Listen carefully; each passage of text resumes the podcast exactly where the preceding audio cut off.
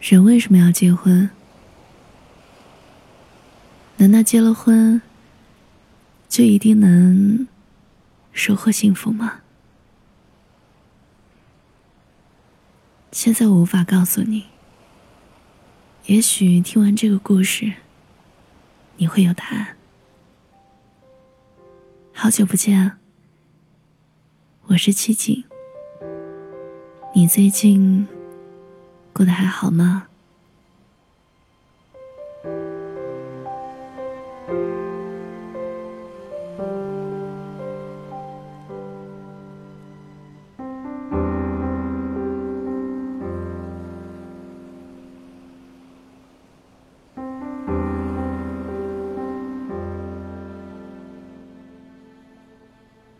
几天前的晚上，和 C 蹲在马路牙子上喝酒。每一阵风吹在身上，都像是抚摸。他问我：“你是不是还有结婚的打算？”哈，冷不丁的被问到这么严肃的问题，我一时反应不及。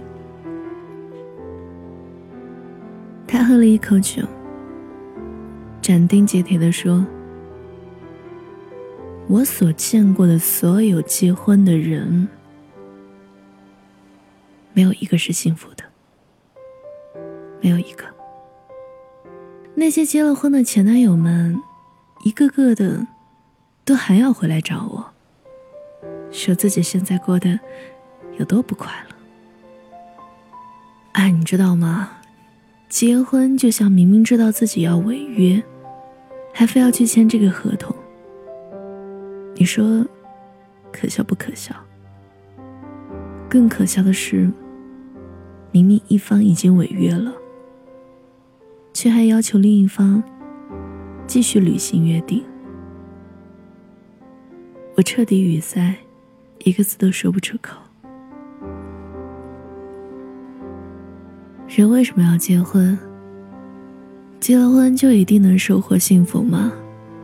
之后的好几天，我的脑子里全是这两个问题。思来想去，但终究还是没有找到答案。恰巧这个时候，朋友请我去看一部电影的首映，碰到了好久不见的史航老师。现在家里的猫有几只啦？他说：“嘿嘿，五只。”哎呦，这么开心的呀？那是当然啦。他一直都没有结婚，但这件事儿似乎也丝毫没有影响到他的幸福与快乐。江南水乡的秋夜，我们一起围坐在大圆桌边上看一部叫《南摩一等》的电影。南摩一等这个名字听上去或许有一点奇怪，但在江南方言中却有“顶顶好”“第一名”的意思。电影中的每一帧画面也都美得像从月光下的溪水中捞出来一般。电影很简单，讲的是一位大城市打拼的年轻人，在即将步入婚姻殿堂时，因为婚姻带来的生活压力剧增，而回归老家短暂逃避。在他看到外公和外婆之间真挚的情感时，开始慢慢反思出。爱情和生活的奥义。整部电影最打动我的，便是外公外婆之间的感情了。曾因为 C 的那些话，面对爱情和婚姻生活产生过怀疑或动摇的我，竟看着看着，抹起了眼泪。史航老师问我：“怎么了？”我忙不迭地抓起桌上的柚子。没事儿，拔柚子的时候被汁水刺进了眼睛。话虽然这么说，但红透的眼眶却还是止不住泪水。电影中的外公是一个太可爱的存在，他的身上带着一种知识分子所特有的天真与纯粹。他会突然念起诗来。普希金的“假如生活欺骗了你”，或是圣经里的“爱是恒久忍耐”。这样的行为，普通人做起来定是分外的矫揉造作，可在外公身上，却是如此自然，如此童真，如此可爱。甚至他会非常孩子气的跟孙子攀比：“我给你订的那套婚纱，比他们的更好看。”怎么会有一个人到了七八十岁，还能如此天真可爱呢？而当我看到外婆那满是宠溺的眼神时，瞬间就懂了，是她守护住了外公最本真的那一面。任岁月的洪流倾泻，他们也能在彼此的庇佑下，留存住自己身上最美好的部分。永远忘不了，外公骑着三轮摩托车，带着外婆兜风那个场景。外婆的嘴唇绯红，带着一种少女般的娇羞，而外公坐在前面，像一个骄傲的骑士。风把他们身上的衣服吹得鼓鼓的，他们仰头，背景音乐响起，是像风一样，那种直击人心的美，与年轻无关。与容貌无关，与激情无关，只与爱有关。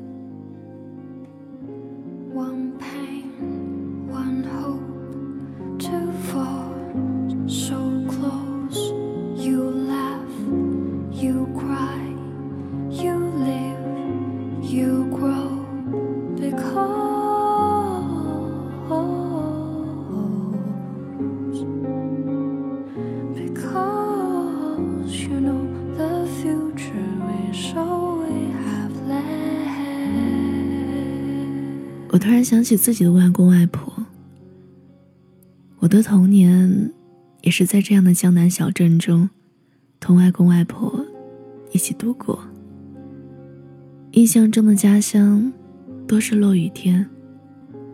外婆家的木柜子，木门在湿气的侵蚀下淹了水，整日散发着一股古朴又阴郁的味道。我记忆中有无数个这样的落雨天傍晚，外公戴着老花镜，在台灯下记账。昏黄的灯光自他头顶晕出一圈又一圈黄沉沉的又毛茸茸的光亮。而外婆在灶头忙活，烧水的西湖正凝烟，灶头的锅开始往外吐了温热的水汽。里面烫着外公的黄酒，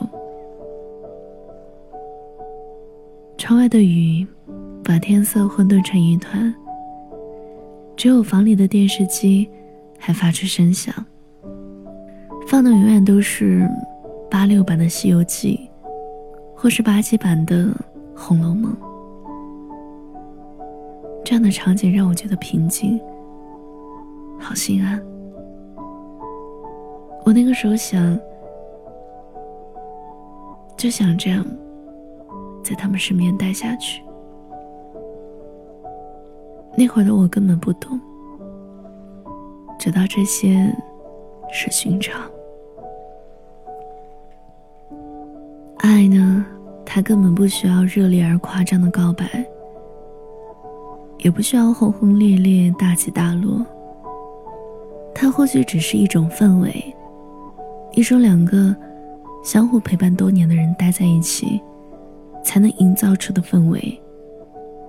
一种靠时间熏染出来的氛围。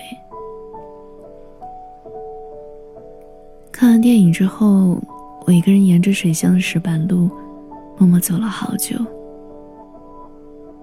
那些盘旋在心底已久的问题，似乎有了答案。人可以不结婚吗？当然可以。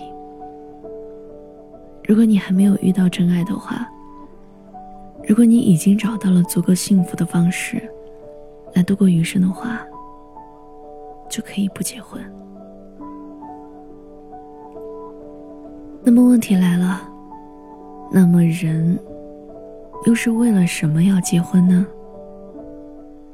因为爱，只能是因为爱。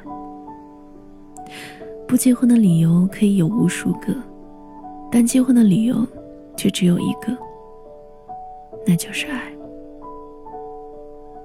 爱是真实存在的，它没有想象中这么复杂。它或许只是剥完柚子的手，只要你足够细心，就会发现这股清香能在指尖留很久很久。我想我懂了，电影中的萧生应该也懂了。在影片的最后，他为真真穿上那件婚纱，是他设计的。他知道她喜欢什么样子，虽然买不起，但是他愿意为她付出。他确认自己爱，于是才做出了结婚这个决定。我欣赏这个决定，因为其中蕴藏着另外一个问题的答案：结了婚，就一定能收获幸福吗？不一定。但只有因为爱而缔结的婚姻，才会有收获幸福的可能。